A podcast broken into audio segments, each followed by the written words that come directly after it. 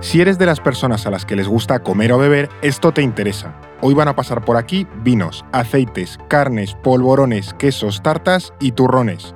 Es más, van a pasar la élite de los vinos, la élite de los aceites, de las carnes, de los polvorones, de los quesos, de las tartas y de los turrones. Porque hoy en No es el fin del mundo tenemos un programa rico rico y con fundamento. Hablamos de las denominaciones de origen protegidas. EO me explica, la versión corta de No es el fin del mundo.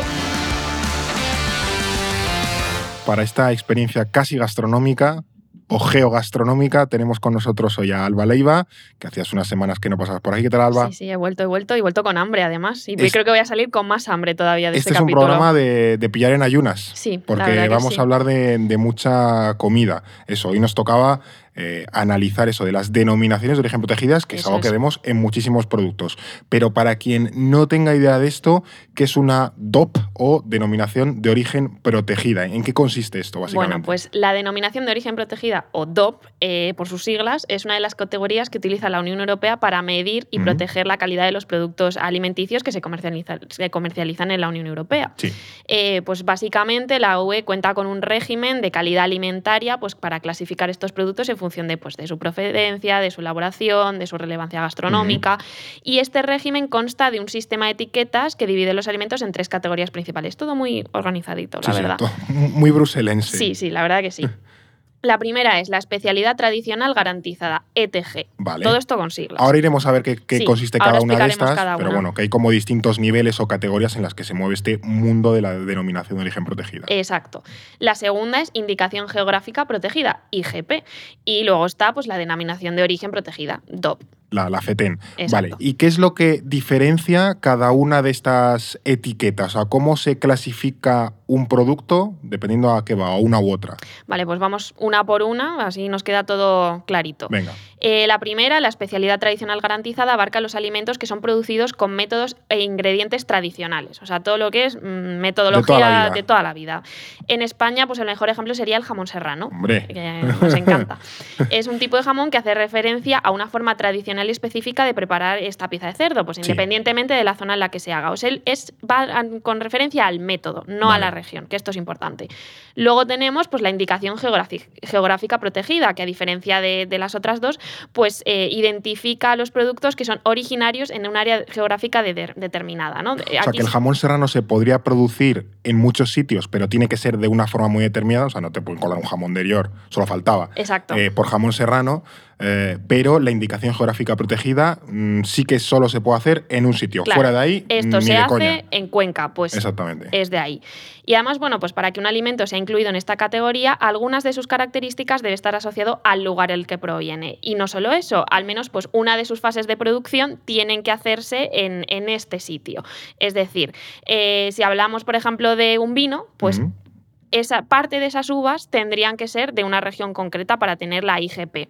O, por ejemplo, parte del proceso de producción, eh, pues a lo mejor el etiquetado se puede hacer en otra parte, pero el, tema del mm, prensado y de todo esto, pues se tendría que hacer sí, en que a lo mejor hay un vino IGP que solo se puede hacer en una zona, yo que sé, me lo invento, La Rioja. Entonces no vas a poder hacer ese vino fuera de esa zona, no puedes hacer ese vino, yo que sé, en medio de Extremadura o en Valencia o en cualquier otra, o yo que sé, los quesos asturianos, que también hay un montón claro denominación de origen protegida o también con IGP, no los podías hacer en, yo que sé, Albacete o Teruel. Claro, por ejemplo, mira, eh, antes que hablábamos del jamón serrano, pues eh, el jamón serrano como método de, producción, pues es una especialidad tradicional garantizada y un caso de esto más indicación geográfica protegida, pues sería, por ejemplo, el jamón de, de Trevélez en Granada. Vale, no, está, en Granada, pero me, apunto para cuando vaya Exacto. Eh, comer jamón de Trevélez. Y o sea, que esto sería como una especie de nivel superior, por decirlo. Hay como divisiones hacia la, primera división, que es la denominación de origen protegido. Exacto, vamos como subiendo escaloncitos, ¿no?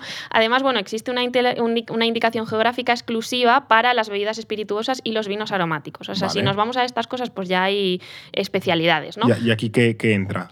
Pues por ejemplo, el whisky irlandés es uno de los mejores ejemplos de indicación geográfica Vale. porque se elabora, se destila y se envejece en Irlanda, pero sus materias primas pues, no, no proceden de ahí. Entonces, pues aquí vemos este ejemplo de que parte de ese proceso sí que se hace en Irlanda. Tú sabes que hay, un- hay un pique tremendo entre el whisky irlandés y el, creo que es el estadounidense o el escocés. Creo que es el escocés. El ¿no? escocés, que es uno es whisky con Y y otro es whisky. Sí. Y incluso se escriben diferente. O sea, hasta ese nivel llega Sí, el, sí.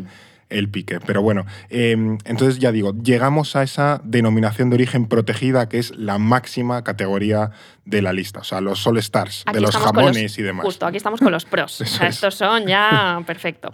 Eh, aquí tenemos que pensar que bueno, pues la denominación de origen protegida es la primera división eh, y es el- la gran calidad alimentaria de la Unión Europea. Si Vale. vemos un, un producto de, con esta etiqueta, pues eh, a tope, eh, fantástico. Y bueno, pues al igual que las otras dos, pues sirve para identificar los productos originarios de un lugar concreto, pero hay un par de diferencias importantes. Vale. ¿vale?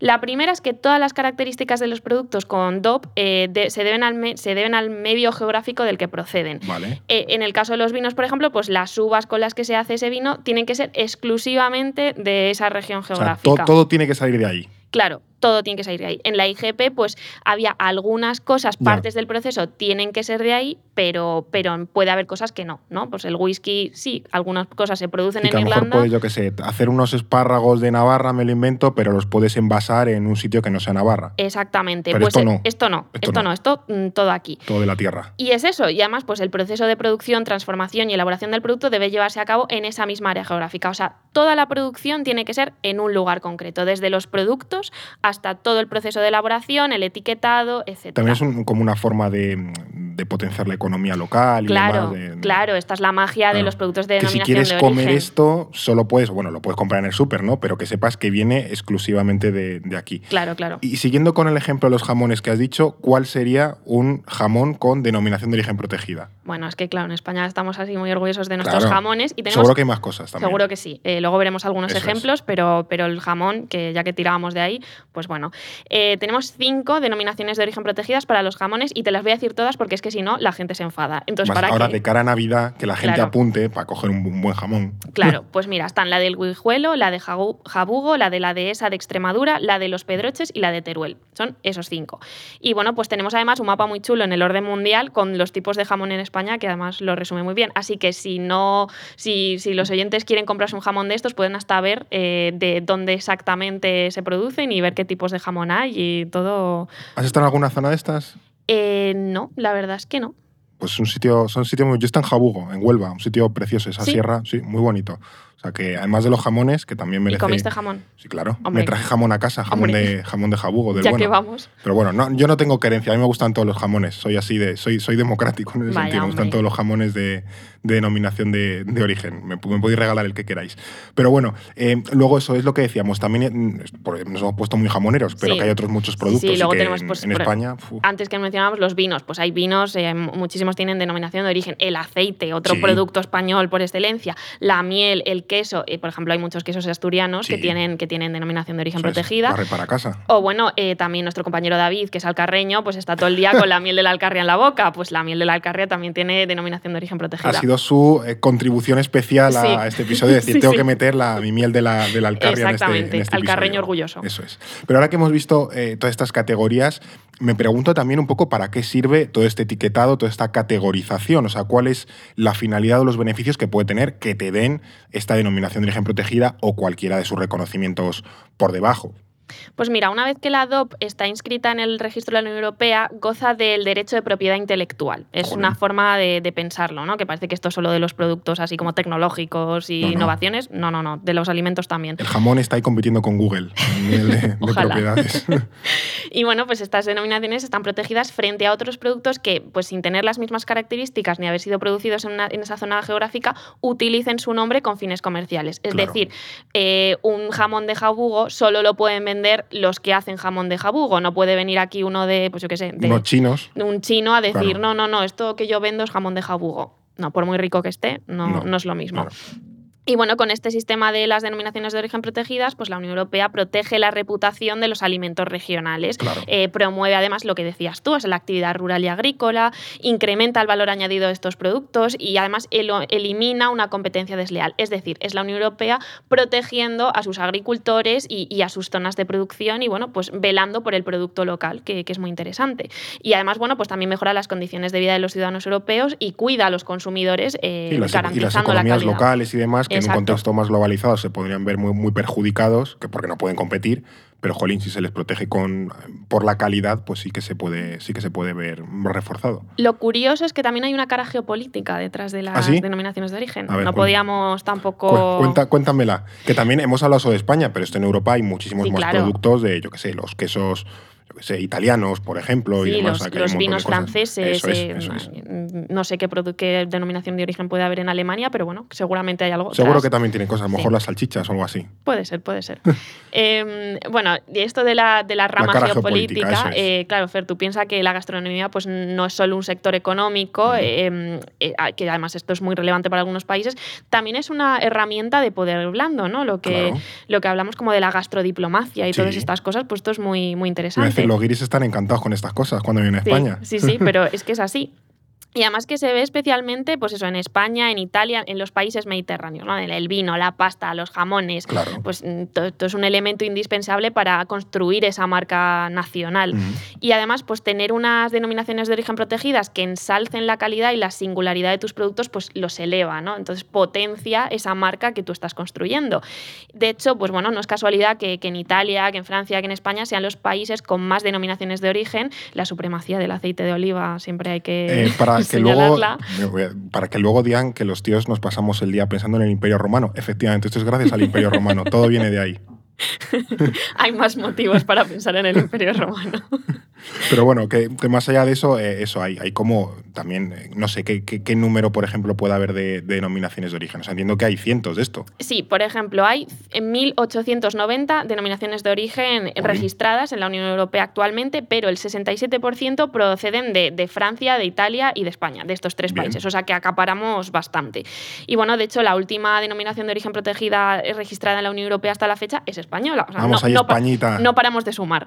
¿Quiénes han sido los elegidos? Pues los elegidos han sido el aceite Villuercas y Bores Jara de Cáceres. Bravo, chavales, bienvenidos. Felicidades para ellos. Eh, pero bueno, incluso las denominaciones de origen también han ayudado a solucionar conflictos políticos, que esto ¿Ah, es muy interesante. Eh, yo esto no lo sabía, la verdad que me parece una cosa curiosa. Eh, hay un caso que es el de Chipre, el del queso halloumi o gelim en turco, que el halloumi es el, alimento estrella de Chipre, ¿no? es como su queso insignia. Es, es yo creo. Yo creo que en, los supers puedes encontrar queso halloumi de este. Sí, yo creo que lo he comido alguna vez. Y bueno, este tipo de queso representa el mayor sector exportador del país, es como su producto estrella. Em, el problema es que su producción ha enfrentado históricamente a comunidades greco-chipriotas con los turcochipriotas. Pues recordemos que Chipre es una, además de país de la Unión Europea, es una isla dividida, que hay una parte como que está eh, eso, en, las manos de los turcochipriotas y otra en los grecochipriotas. Otro, otra idea de capítulo. Otra idea de tema, sí, Chipre, la, isla dividida. Además, si estáis aquí, Eduardo, nos contaría sus andanzas en Chipre, que él está, ah, en, Chipre, y ha cruzado la parte turcochipriota pero, pues pero no, no, es el momento de que nos hable de sus vacaciones. Pues otro día las vacaciones de Eduardo. y bueno, pues con esta denominación de origen del halloumi, la, la, Unión Europea ha homogenizado los requisitos para producirlo y ha eh, permitido que tanto los productores de los, los griegos, grecochipriotas y los turcos pues puedan beneficiarse de, la denominación de origen y acceder a un mercado europeo. Es decir, pues elimina esas disputas a nivel comercial. la unión a través del, del queso. Del queso, que luego en realidad no tanto, pero por lo menos a nivel de mercado de este producto específico, pues sí. ¿Y, y a quién se le enciende la bombilla con esto de las denominaciones de origen? Porque ya hablamos, yo que sé, en el capítulo del Erasmus, por ejemplo, que había sido, creo que una italiana a la que se había ocurrido esto y demás. ¿Quién, cuando dice, ay, pues podríamos hacer una, una cosa que se llama denominación de origen protegida para, para proteger vinos, quesos y los polvorones y los mantecados y tal? Eh, pues en, a contrario del Erasmus, pues sí que es relativamente reciente, ah, es una idea bastante nueva y bueno, el, primer intento de la Unión Europea para crear un sistema de certificación de calidad de los productos eh, alimenticios fue en julio de 1992. Eh, ese mes el Consejo aprobó un reglamento que establecía las normas para obtener esa certificación. O sea, dieron como los primeros pasos. ¿Qué pasa? Que hasta el año 2006 pues no se fijaron estas categorías. Ahí es cuando se fijan pues, la ETG, la IGP y la, y la DOP y, los requisitos que abarca cada una, ¿no? cuando se tipifican. Y bueno, en la actualidad este régimen de calidad está regulado por el reglamento 1151-2012 eh, del Consejo y el Parlamento, en el que se estipula el proceso para la obtención de estas etiquetas. O sea, está todo muy, muy reguladito. si te lo quieres leer esta noche para ir pillando el sueño, pues bueno, ahí, lo tienes de referencia. Seguramente hay alguien que luego le viene bien tener sí, muchos productores se lo conocerán muy bien. Claro. Eh, y bueno, lo curioso de este sistema es que inspira, eh, se inspira en otros regímenes de calidad que ya existían previamente a nivel nacional. Pues ah, esto no se les ocurre en Bruselas así de la nada, ¿no? El más famoso es el de Francia, muy famoso por, por sus productos, que ya desde el siglo XV pues, ha utilizado la etiqueta AOC eh, para vinos, quesos, mantequillas y otros productos agrícolas. Y bueno, pues el sistema de denominaciones de origen de la Unión Europea lo que ha conseguido es armonizar eh, la protección geográfica de los productos alimenticios en toda la Unión Europea. Que bueno, pues eso es un poco el objetivo siempre de, la sí, Unión. también unificar mercado y demás. Em, y, y también me pregunto cómo se consigue una denominación de origen protegida. ¿Qué hay que hacer para conseguir todo eso? Vale, pues aquí sí que no está tan homogenizado porque cada país tiene su proceso. Vale. Eh, en el caso de España, pues si se quiere solicitar una denominación de origen protegida, se debe presentar un pliego de condiciones al Consejo Regulador de cada comunidad autónoma.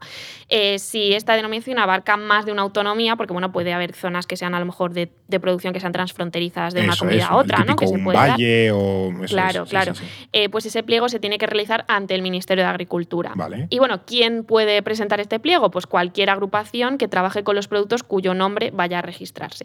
Eh, y bueno, una vez las autoridades nacionales han revisado este pliego de condiciones de, pues, de una agrupación, eh, se realiza una solicitud de registro ante la Unión Europea que tendrá que venir avalada por el Estado que haya verificado el cumplimiento de los requisitos. Es decir, todo va como pasito a pasito. Primero tu instancia eh, autonómica, o, estatal y luego ya Unión Europea. Entonces es un proceso un poco largo, pero bueno, es que claro, al final estamos hablando de calidad de los productos. y este régimen es solo para productos comunitarios o también ha habido productos eh, extranjeros, en el sentido extracomunitarios, que se han beneficiado de esto, porque, bueno, aunque en la Unión Europea tengamos productos maravillosos, jolín, también se me ocurren un montón de cosas que son muy míticas de países que a lo mejor también les interesa entrar dentro de este esquema para decir, oye, que lo que se vende, yo que sé, me lo invento, el saque japonés o el pisco peruano o algo de Estados Unidos o Dios sabe qué. Claro, aquí eh, esto lo que dices es clave y bueno, pues sí, sí que se pueden incluir mm, eh, productos procedentes de terceros países, precisamente por lo que dices tú, ¿no?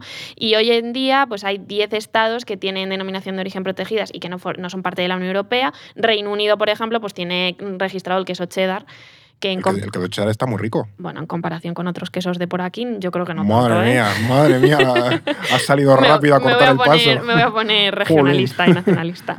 Eh, pero bueno, pues también hay otros países, porque Reino Unido igual es más lógico, porque bueno, dices, ah, claro, bueno, pre-Brexit, tal, no sé qué, claro. está cerca. Bueno, pero bueno, también hay países no europeos como China, que tiene varias variedades de, frutas registradas, que esto es muy curioso. Eh, Brasil, Indonesia, República Dominicana, eh, Sudáfrica y hasta Vietnam. Eh, antes que hablaba, mencionábamos a Eduardo, pues puede estar tranquilo que su querido Vietnam está aquí mencionado. Y de hecho, Estados Unidos también tiene una denominación de origen protegida que es el vino del Napa Valley. California, vino. Creo que sí que es donde, bueno, es una zona vinícola así como muy mediterránea, muy chula.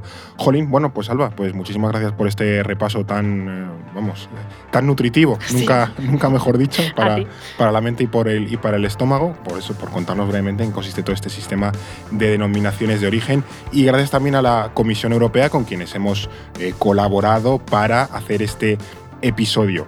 Y a ti que nos has escuchado o nos has visto a través de YouTube, te esperamos en próximas entregas de No es el fin del mundo. EO me explica, en No es el fin del mundo, un podcast para comprender en 10 minutos las ideas y conceptos que mueven la realidad internacional.